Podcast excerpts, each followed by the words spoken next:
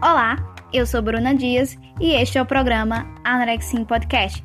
Neste episódio, vamos falar sobre a influência da mídia na construção da autoimagem. Bom, antes de iniciarmos nosso programa, convido os ouvintes a conhecer os demais programas dessa série, produzidos no âmbito do IFPB Campus Esperança, como requisito básico para a conclusão de TCC.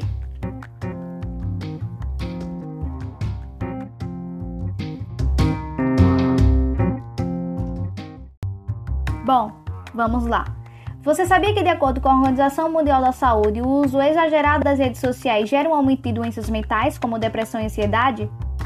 Cabe também destacar que as mesmas também geram insatisfação corporal, imagem distorcida e preocupação excessiva com o corpo, baixa autoestima, entre outras coisas. De acordo com Vale e Elias, percebe-se de forma rápida e eficaz que a mídia promove o consumo e dissemina regras, a magreza vem sendo vista como reforçador generalizado de status, assinação social, competência e atratividade sexual, perpassando todas as camadas sociais. Segundo Gonçalves e Martins, o mundo social vem discriminando indivíduos que não seguem os padrões de beleza vigentes, exercendo assim uma pressão à população em geral.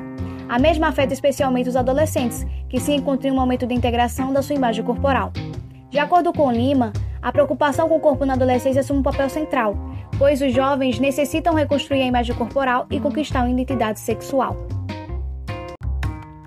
E aí, você já tinha notado toda essa influência da mídia na estereotipação dos corpos? Bom, finalizamos aqui com o Anorexia Podcast. Até o próximo episódio, onde veremos as redes de ajuda contra a anorexia nervosa.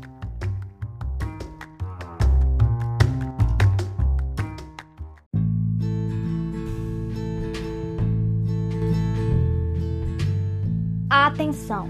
Essa série não substitui um profissional voltado para a área da saúde, como psicólogos e psiquiatras. Para mais informações, procure o auxílio dos mesmos.